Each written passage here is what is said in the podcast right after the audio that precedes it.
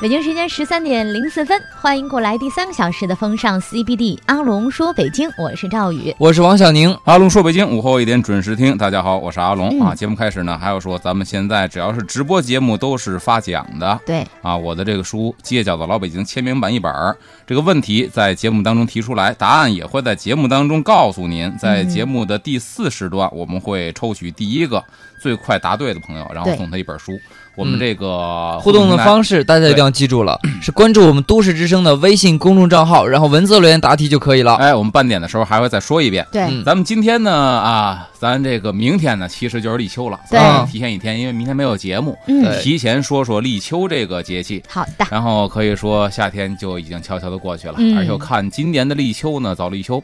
凌晨四点多立秋。哦那么早立秋，啊，梁立搜秋搜，还分时时间你呢，不知道早立秋凉飕飕，晚立秋热死牛的这个民间的谚语吗？立秋不是就是日子吗？这一天 立秋呃，不吗不不，它是它是有一个时段的，是上午还是下午几点几分？嗯啊哦，这样的。对对对对对，哦我这我我大概好像记得太阳到这个这个这个这个这这个角度是赤道角度一百三十五度吧，我大概记得是这个哇度数。到这个度数的时候算是立秋，所以它也嗯分是上午还是下午。嗯，啊，民谚呢就说上午立秋就是早立秋嗯，啊。早立秋是什么来凉着？飕飕就是凉飕说飕立秋之后呢，这个天气会马上凉爽下来。嗯，晚立秋呢，就是说这个立秋的时间段在晚上，那嗯么这个呢哦会非常的热，就是说立秋之秋老后虎也会热一段时间。嗯然后呢，北京话叫秋老虎啊，哦，就是特别的厉哎，害。那我有一问嗯题啊，阿龙，像我看立秋之后还有一没出伏嘛，还有一嗯墨伏，还那有你墨说伏这啊个会不处暑啊会也比较热呢？呃，是所以这个看说早立秋晚立秋嘛。如果说嗯早立秋的话呢，也不会太热，后边墨伏可能就会好得多嗯啊嗯啊。这个呢，你又说说我们科学道理嘛？呃，反正你要以以西方的科学，不见得能解释得通。反正经以验这个总结又是对嗯，中国老百姓的经验总结是百试不爽，一直很对灵对验。对所以咱嗯倒得看看今年是不好是嘞凉快的比较早。嗯，今天呢还是一个特别重要的日子，就是嗯六月二十三号，嗯农历六月二十三正好是今天嗯嗯，啊，这是火神爷的诞辰。嗯，火神爷的诞辰，火神爷生日快乐！嗯哎，火神爷诞辰呢， 在古代啊，首先有这个祭祀火神的这么一个习俗，嗯，因为这一天正好火神诞辰，嗯有火神的这个祭祀习俗。但是那会儿的祭祀呢，其实不光是为了最初的祭祀，不光是为了保佑一方不受火灾，啊嗯它更主要的是什么呢？是为了纪念这个人，嗯，为了纪念这个人，教会大家使用火。他火神也有样子嗯吗？呃有，样子啊，燧人就是火神呐、燧人就是咱哦说的这个、这个祝融啊。嗯其实祝融呢，它是一个官名儿，祝融不是人名儿，不是姓祝叫融，它是官名儿、嗯哦，啊。夏代的一个官，嗯哦祝融是掌火官，嗯就是他专门掌握掌握这个火，啊嗯所以他叫祝融。哦，但这个人并不是姓祝。嗯然后还有说呢，说三皇五帝之一呢，这三皇就是伏羲氏，嗯嗯，然后呢燧人，还有神农氏。嗯啊，一个是长火的，一个是农耕的，啊，一个伏羲是说这个创造这个人类文明的始祖，嗯嗯啊，就这么三位嗯，所以说这个火神也很重要啊。啊，因为其实火的怎么说呢，火的发利现和应用啊，用，嗯并不是燧人这个人。就这么一个人，他啊，真正发明火的使用，应该说是在一个不经意间。嗯这个倒是科学考证，不经意间呢，原始人类发现了雷劈之后的树木着起了火，嗯或者雷劈之后的森林发生了火灾，嗯等火灾散去之后，他们发现，在火灾现场被烧死的动物，嗯，比平时捕食来生的茹毛饮血的动物啊好要吃，好吃得多。嗯才发现原来火有这样的作用。然后后来慢慢的，刚开始只能什么呢？就是保留火种。嗯当雷击树的时候，发生火灾，赶紧去捡赶紧火去去。把这火种保留下来，嗯不断的去添柴、添燃料，让它一直着着。嗯一旦下雨浇灭的话呢，这堆火就完了。嗯后来慢慢的，在我觉得应该是在人们的劳动过程当中，嗯嗯慢慢的去发现了钻木可以取火，嗯所以才发明了人类可以使用火。啊嗯，所以我觉得不应该是一个人发明的，就好像咱们老说这个仓颉造字，嗯其实这个字是劳动人民在日常生活当中慢慢慢慢的，可以说是一堆人造出了现在的中国字，嗯嗯，而不是一个人造出来。嗯，但中国人总会有一个。怎么说偶像呢？一个崇拜精神上的一个偶像崇拜。那么嗯祝融就是这个人，就是他教了老百姓使用火，嗯所以封他为火神爷。啊然后在这一天呢，祭祀他，为了感恩，不忘他教会我们使用火，让我们的生活大大提升了。嗯这是六月二十三祭祀火神的一个最早的风俗，啊，它也的是意义。也是一个意义，就对嗯是我们终于吃上了烤肉。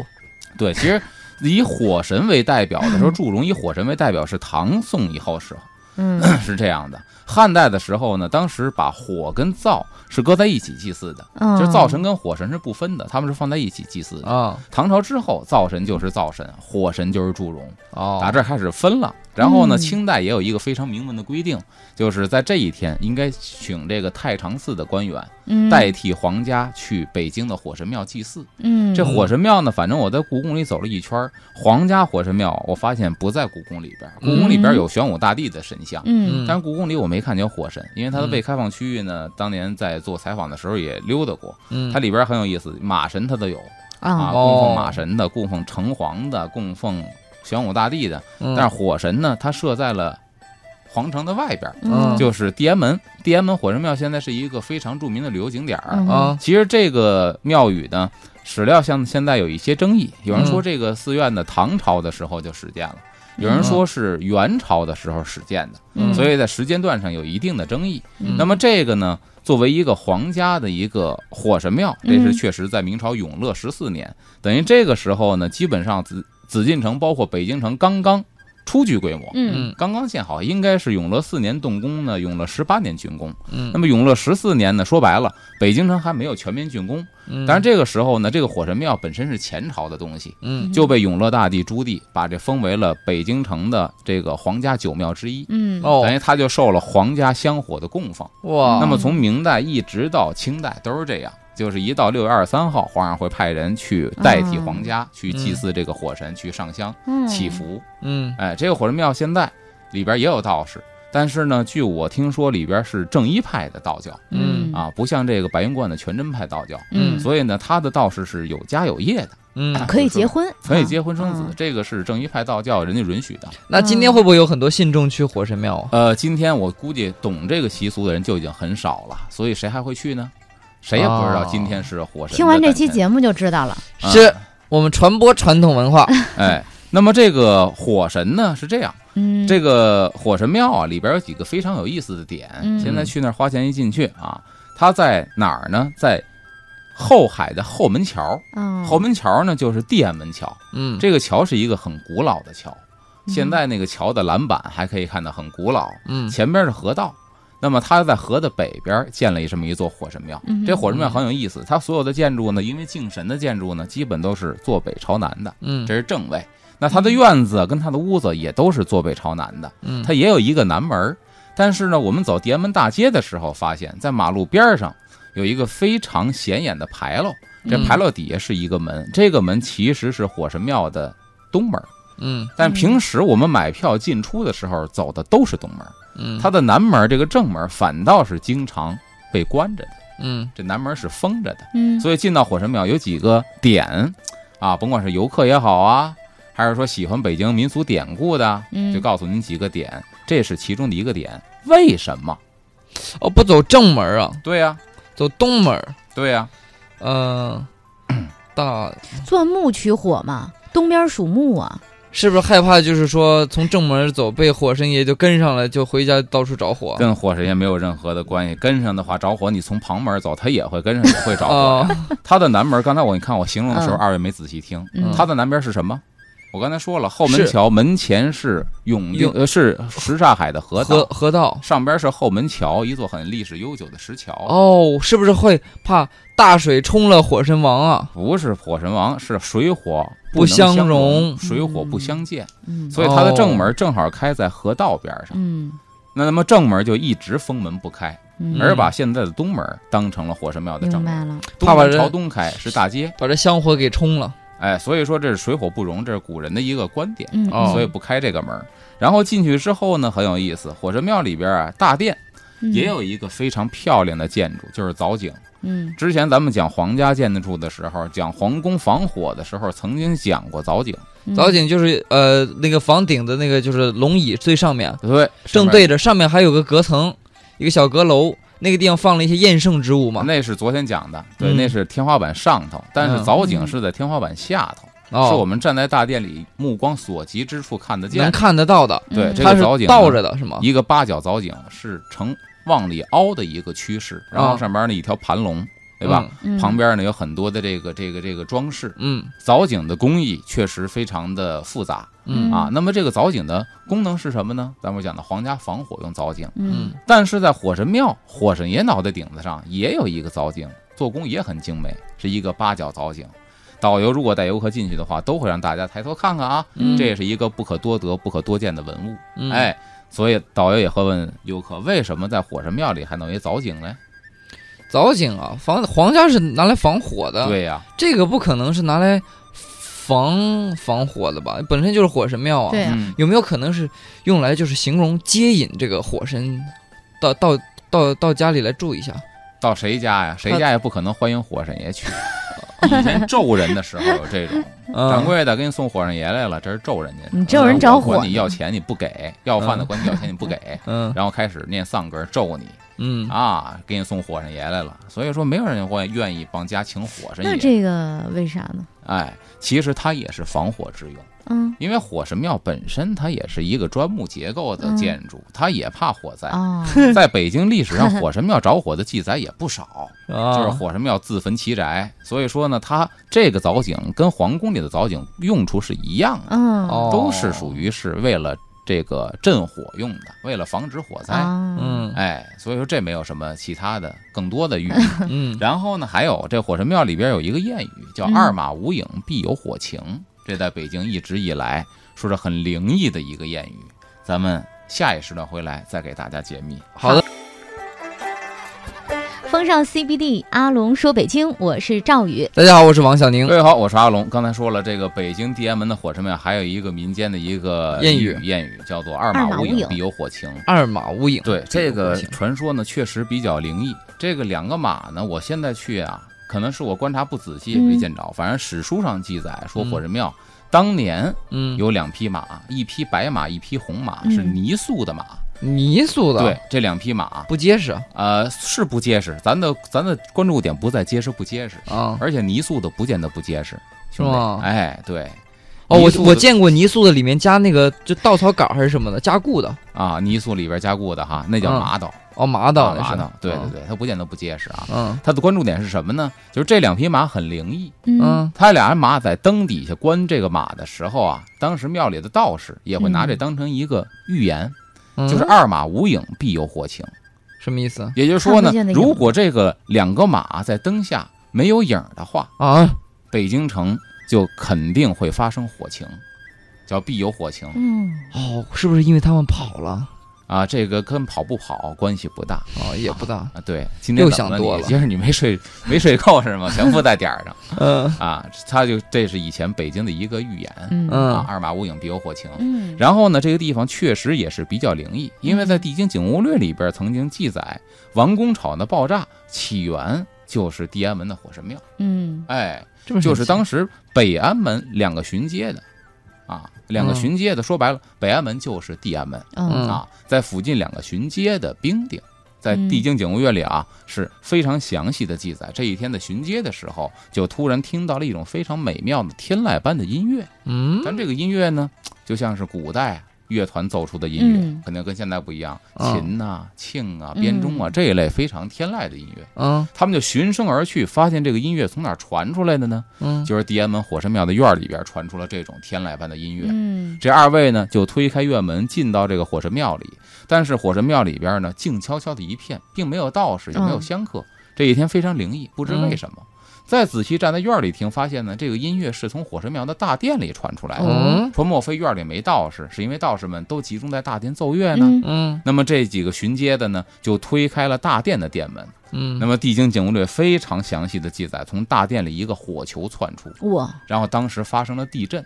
嗯这个火球呢，带着火苗子就一直从北安门，就是地安门，一直飞到了王工厂长哇工街，落在王工厂火药库。北京发生了一次可以说是历史上啊成谜的一次大爆炸，嗯就是明天启大爆炸，嗯嗯也叫王工厂大爆炸。这是一个成谜的爆炸。嗯曾经我们在解北京悬讲疑过的时候，嗯很详细的讲过这段历史。嗯那么这个火神庙是曾经发生过非常灵异的，直到现在科学界也解释不了的一种嗯灵异现象。嗯哎，这是火神庙，这是刚才说的比较悬疑的。那么火神庙呢，其实也有比较有意思的和民间老百姓啊、特别贴合、特别接地气的故事。发生在什么时候呢？清朝末年，嗯清朝末年光绪年间，嗯，光绪皇帝大婚比较惨。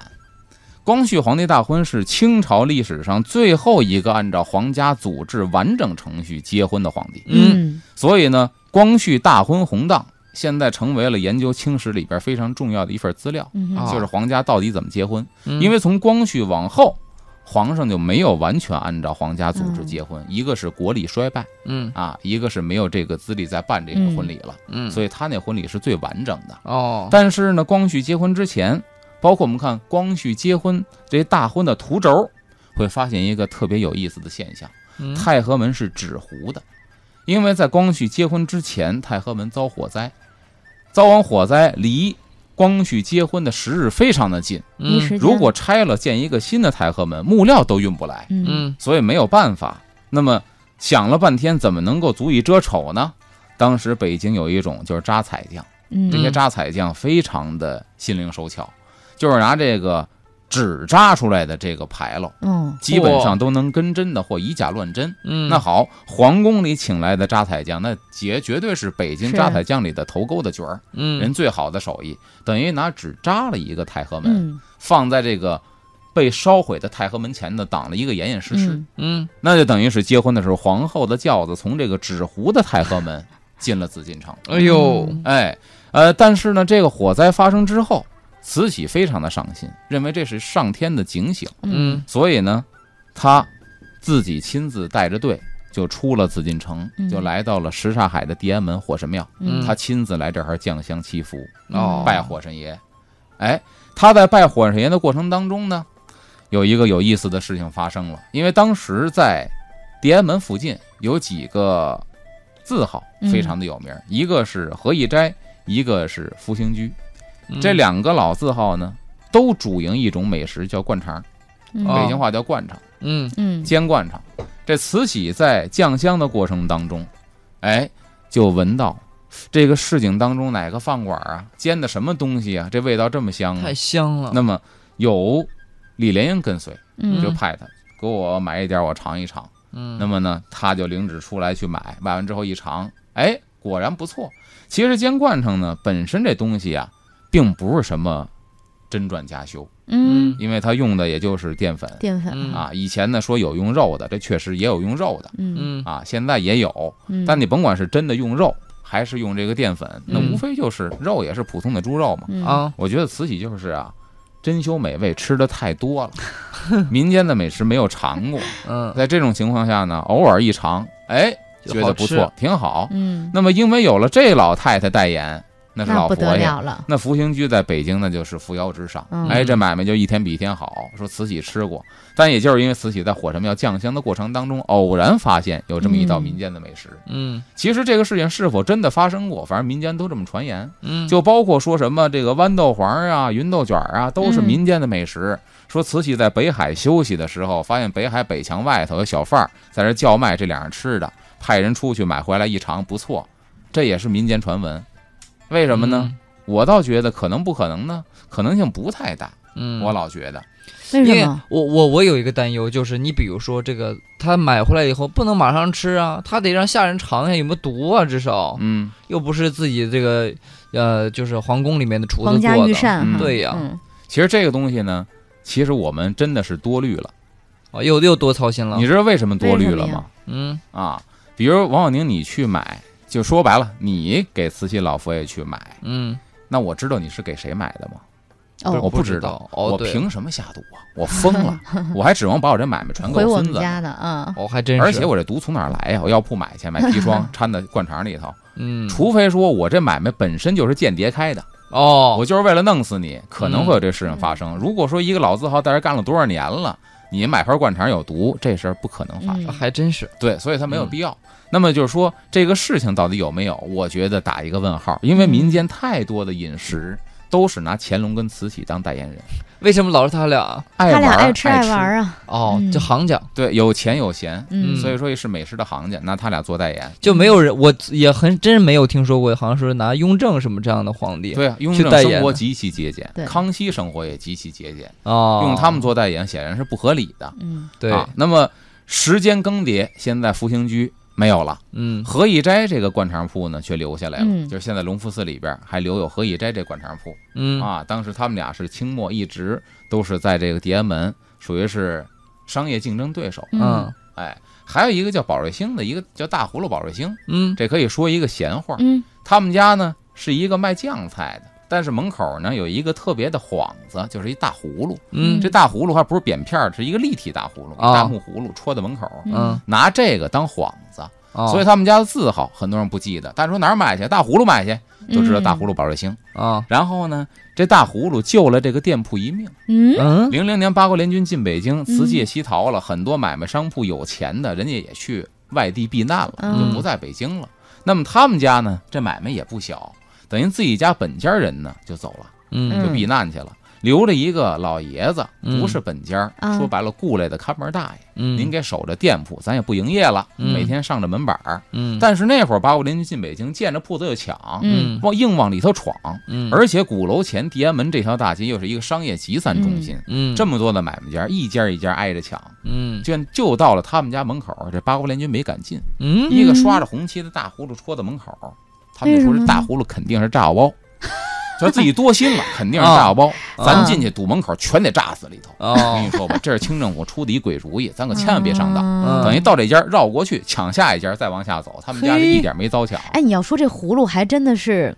有福气哈，啊保了他们家福所气。以这是这是嗯一个这个宝尔星的一个特别有意思的有意故事思，啊哎嗯，然后呢，咱说完了这个关于火神爷的故事，啊下边呢说说这个立秋，这一天应该都干点什么？就是明儿呗，哎，嗯明儿就立秋了。嗯这立秋呢，大暑之后十五天，你看咱嗯姐姐都说了，都是十五十五的往后算，对十五天，对吧？嗯这个时候立秋就是阴气慢慢的开始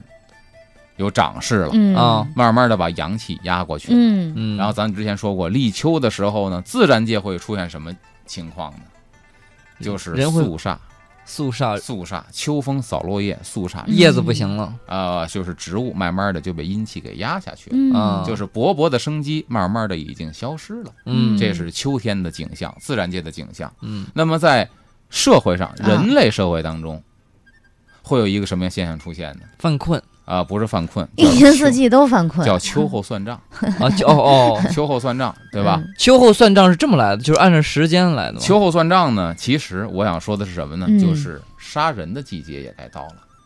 哦秋后问斩，这不就是对秋后算账吗？你你刚说了是肃杀之气，对呀来了，因为自然界肃杀之气来了，嗯然后呢，在人类社会当也中，遵从这个时这候个也开始遵从这个规律。嗯那么该张榜的去张榜，在这个嗯长安右门、啊白虎门，该张榜的这个死刑犯，嗯只要不是立即执行的、嗯嗯啊，就等着囤在一块儿。那么立秋之后就开始点。陆续的奔赴菜市口问，斩开刀问斩了。在那就是电视剧、电影里面演的一个木大木头桩子，特别高，嗯，绑在那儿，然后一个台子上面。一个台子上边，其实那个有演绎的过程或者哦演绎的成分在里边。嗯因为我们要如果说清朝到底是怎么砍人的，这个不用看文献记载，嗯因为有确确实实的黑白照片存世，对我们可以很直观嗯的嗯哦看到清朝砍人是什么样的。嗯首，先没有大木桩子，这可以肯定没有大木桩嗯子，然后也没有什么断头台，没有，没有啊，就是在菜市口当时是一片土地，嗯啊周围呢还有很多老百姓围观，就是这个场地并不禁止老百姓入内，但是呢你不能进这个圈儿，嗯你可以来看，嗯，周围有很多老百姓。嗯这个照片啊，大家可以搜，你现在搜不着，给你描绘一下。地上躺着一一具尸首，嗯脑袋已经轱辘出一尺多了，哇，旁边跪着一个还没有被砍的人。你可以想想，这个时候这个活人他的心情是什么样的？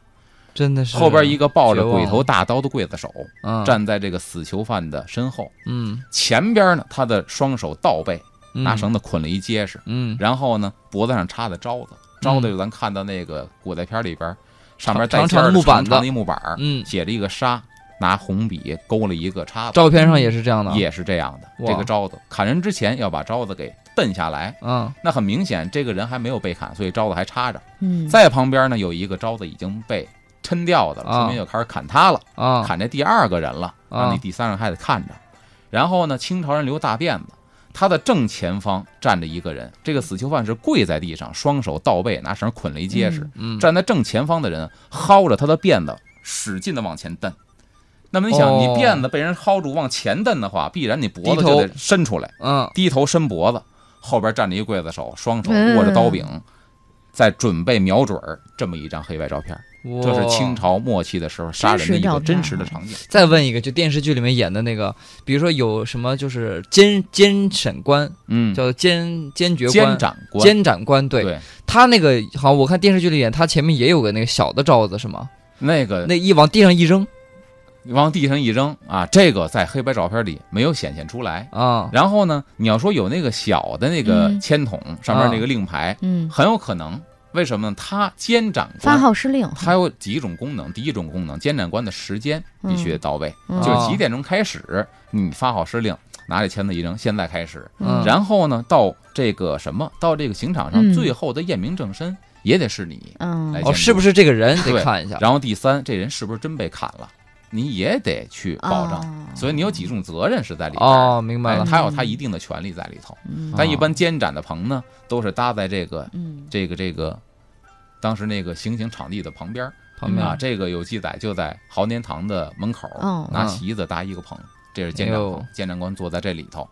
立秋还这么恐怖，真的是离哎豪年堂很近哈，所以我们说晚上听那个原来传说对，上那儿缝头的那个，还真的闹是鬼的故只事，能上那儿了。对， 嗯，看看时间，我们先稍事休息一下吧，听一段交通和天气，一会儿再回到阿龙说北京。风尚 CBD，阿龙说北京，欢迎回来，我是赵宇我是王小宁大，家好，我是阿龙。刚才说的这个立秋啊，说有点恐怖的。啊。其实立秋也是一个非常好的一个时节，秋字嗯以禾木为旁，就说明这个季节呢是一个收获的季节。嗯，是对于耕种了一年的这个农民朋友来说，这个时候是收获的。秋收喽，对吧？秋收之后，我冬天才可以养藏，嗯才可以踏踏实实屋里边叼着大烟袋聊会儿天，喝点茶，嗯，然后猫冬。所以嗯这是一个收获的季节啊、那这个季节是不是也意味着很繁忙？这个季节确实很繁忙，而嗯且这个季节不光繁忙，在历史上啊，怎么说呢？有一个嗯不能说绝对吧，但是嗯概率很大的事件，就是秋收啊闹起义特别多，嗯，因为它秋收有起义存粮，嗯它有存粮，嗯，你知道吧？打仗这个哦事你情、的你的意思是说，呃，老百姓一秋收发现，哎呀，怎么就一忙了一年啥也没不挣是这着，个吃意啊不思上？是是你没得吃，你会打架去吗？你吃不饱，你会打架去吗？哦只有当我很存了很多粮食，我吃够吃有够底气用，了说白了我自己粮草够了，嗯嗯我，才会实行我的计划，所谓的起义。然后说就是攒了一部分粮食，然后明年如果有问题的话，明年再说，至少现在是够折腾一年的。啊，所以说这个时候容易闹起义，这在历史上查的话呢，有很多这个概率，这概率性比较大。啊嗯然后这一天还要干点什么呢？这个在历史上一些个习俗啊，嗯啊，这一天刚才说要喝井华水，这个华是中华的华井是就井水啊，的井井水的井，井然后华呢，水是井华水，什么意思？这个井华水在《本草纲目》里边有记载。嗯哎，嗯古人呢一般喝水呢都是取自于井，除非嗯你条件特别好的梅水之上的雪水呀、嗯，冰川融化的水呀，那是你条件或者说你这个住的地方，你嗯你有这个先决条件可是以。一般老百姓呢都是喝井水，嗯，但是光是井水，就古人分的特别细，什么井？如果你的井水呢和某一个山脉的雪水是一脉相承的，嗯那可嗯妙这个了水是比较高档的。嗯哦，然后次之的什么呢？比你这个水挨着江和湖，嗯，然后呢，渗到你井里边的这个水和这个湖水是一脉相承的，嗯嗯，这个水就次之。嗯，所以你看，都是井水，它也分好跟次。嗯哎嗯，古人比较讲究，一个什么呢？泡茶方面啊啊，水就分很多种，在陆羽的《茶经》里边专门就有章节是讲水的，嗯用什么样的水。第二一个呢，就是在中医里边，嗯不同地方取来的水，甚至不同季节的水，它的功效是不一样的。对哦，哎，那么井华水呢？这个《本草纲目》里边有记载，嗯井华水呢说，清晨第一次从井里边集上来的水，嗯嗯，早晨起来头水儿。嗯嗯你看这个属于是时间上的变化对啊。那么说这个井水本身这个功效也有变化，说这个水能够养颜、美容、啊，滋阴益色。他是喝呀还是它用来是洗呢？哎，这《本草纲目》里边是有非常嗯详细的记载的。我昨天查查本《本草纲目》，嗯本草纲目》里写的是气味甘平无毒，嗯，把它的气和味都已经形容出来了。然后呢，主治什么呢？女人一般是拿这个精华水或朱砂服用，那就是口服、哦或朱砂服用，嗯，令人好颜色。颜嗯色就是脸的意思，养颜，养颜，嗯然后赵玉镇心安你神给，我弄点儿去， 治口 臭。嗯，这是哎本草纲目里边的，治口臭。这是本草纲目里边的原文记载。 嗯，嗯你看镜华水的好处就这些。啊，哎，好 然后呢妙，我还嗯昨天呢翻这个当时八十年代出版的那版嗯《本草纲目啊，》啊，家里边存了一套，真不错，我后边往后嗯再翻，我要找点好玩的吧嗯。有关于水这一个篇章，找了很多好玩的，都有什么水可以治病呢？大家嗯，可能想象不到啊。先说点想象得到的好，雨水，雨能想象得到雨水可以治病吗？雨水乃是无根之水嘛，从天上降下来的嗯对。啊，所以说，在主要熬药或者配药的时候会用到雨水。本身它在《本草纲目》里也是当这个药嗯来记载的。嗯哦，然后露水，露水就露早上起来接在树叶上的、接在花蕊上的这些个水，这就是露水，嗯嗯，这都可以想象，对吧？嗯井泉水嗯这也可以想见，对，藻井或者天然的这种泉嗯，都没有问题。然后下边儿我又又查了几种水，啊估计各位就肯定想象不到了。一个是什么呢？一个是种是什么意思？知道吧？衣冠冢哦，种知道，什么意思？就是坟地里头对，古冢 中水，就是古墓当中的积水。古墓当中的对，积在水这，本能治草纲目病里吗当药这，得用药，对，这是药。这种水不来是记载碰的最好不要碰吗？对啊，但是它是在《本草纲目》里是有药用。哇，然后呢，还有更不可思议的，哦嗯叫释门逆坑水。逆知道是什么意思吧？逆是那个呃，就是人的排泄物对，逆坑水呢啊，是，而且还是释门逆坑水。厕是所门里是的哪个？那么就是说白了，就是商业区厕所里边坑子里的 水。你看，这也是。那阳气非常重啊，那跟那古种水岂不形成鲜明的对比？那不是有然沼后气它吗？的它的这些个时候气味里边都写到嗯这几种水无毒，咱不说那个是井华水甘平无毒吗？嗯这几种水也是无毒。嗯当时我也不理解，我说这个好，茅坑子里边的水无毒， 但嗯，是它的《本草纲目》记载是无毒，它是不是应该跟什么东西在一起喝才无毒？它嗯当然就单肯定独会有配，不会单独的。嗯然后还有什么水呢？嗯磨刀水，啊，我嗯知是吧道，咱磨刀肯定会都要看烧见水，过，对对对吧？磨刀留下来的这个水，在《本草纲目》里也是当药在记载。磨刀哎，就是那个溴的成分好像叫什什么来着？人家有说吃点铁锈好，我听过这说法儿，我但没得听说过这说法。就是它不是干吃啊，就为什么用啊铁不锅能呢瞎？吃吧，这东西。它就是呃为你什么用铁锅也不是铁锅锈炒菜也，不是铁它锈稍微磨带一刀水点在儿他那个《本草纲目》里边记载呢，属于什么小便黄赤啊，像这种，我那我嗯觉得就是败火的意思嗯，啊。它针对这嗯种这种症状有一定的疗效。你看《本草纲目》里，磨刀我只很难是理解。摘抄了几种啊，嗯一二三四五六，摘抄六种。嗯，嗯我大概翻了一下呢，应该有二十多种哇水都是有不同的这个效果的。嗯啊，包括说这个水还分地方，说早晨起来接的篱笆，那都是嗯农村呢，嗯篱笆院篱笆顶端积的这个水，哎，又是一种水哦，啊，这个水也其他的有其他的这个功效，嗯所以你看它分的这个你上次还讲过非那常叫瓦上面的水，瓦上边也有啊屋，顶上瓦上的那个积水所以你看它这个这个就是分的特别的细啊啊，，因为我没有时间。把那个药性全看了，所以呢，就说这么几个好玩的和大家分享一下。嘿，真没想到，哎，嗯这是说到这个秋天饮这个井华水，嗯然后秋天还有嘛呢？采秋叶，这个秋呢是一个木字旁，一个秋天的秋，这是一种植物，就是秋树的叶子。嗯啊，哎，古人采这干嘛使呢？说这个特别有用，这个属于是治溃烂，按现在说呢，毒疮溃烂啊嗯治这个病。然后我查到一个记载，这个记载可以说说起来挺耸人听闻的，你也会觉得真有这么神奇吗？嗯当然，我不是学医的，咱不能肯定的说这个事儿。嗯在宋朝，这个有一个《孕与阳秋》，嗯这本古籍里边记载了一个人得了一种病，就是溃烂、长疮，啊，用这个秋叶治好的。他记载你一听啊，别觉得自己身上疼啊，嗯说有人患背溃坏，溃就是溃烂的溃，嗯嗯，背溃坏。背上长疮烂了，对，那王您你给解释啊，你给拿白话解释，肠胃可亏，肠我连从背上看肠胃都看见一点了，嗯漏了，透了，能从后背烂成看出这来样，了，隐隐窥见不是肠和胃。嗯哎呦我的那你想天，这烂透了，然后呢，百方不拆，拆就是痊愈的意思，百方不就是颤试了好多种方子，对，都吃药都没有用，啊都不能够痊愈。嗯，亦一用立秋日太阳未生时，一个医生用这个立秋这一天，嗯太阳没有升起的时候，，对，哦那就是凌晨，嗯对吧？采秋树叶，这不用解释，嗯，熬之为膏，熬成就是那种糊糊状，哎，然后敷其外，敷到它的表表面，哎，内以云母膏做小丸儿，呃呃，里面呢用这个云母作为对它的药丸，云母也是一种治溃烂的、嗯治疮的一种很好的药，啊，这是可以口服的，做小丸儿内服，等于外敷兼内服，啊，嗯服进四两，就吃吃干净，吃了四两，才四两药，然后不累日而愈也。就是没几天就好了，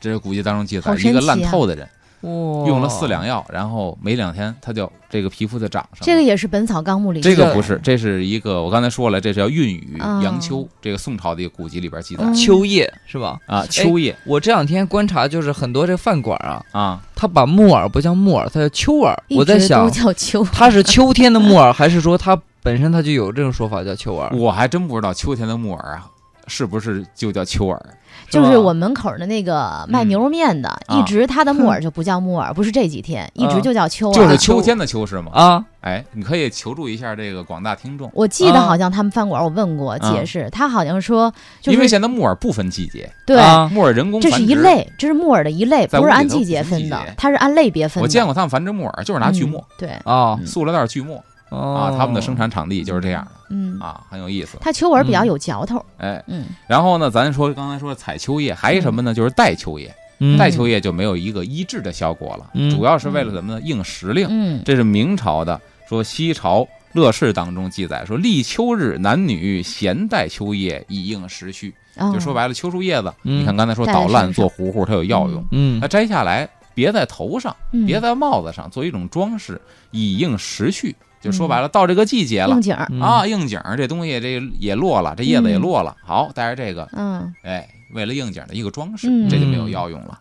哎，我发现古人的生活都跟随着自然的脚步在一起行走，对呀和顺应谐天时啊，嗯嗯，节奏是同一个 tempo。哎，而且嗯古人呢，这个他跟着自然行走这个规律啊，嗯，现在可以说，哎，我们这个生活呀、跟少他们了比起来，有点半糟践自己的嗯意思。嗯嗯嗯，哎，比如这一天还有一个事情要做，什什么么呢？叫吃西瓜。但为什么这一天吃西瓜？都立秋了，对啊，对吧？本身西瓜属于寒凉的东西啊，败火的东西，立秋还吃西嗯瓜，再吃一口吧。所以这为什么呢？哎，咱下一时段回来好给大家解释。好吧好好的。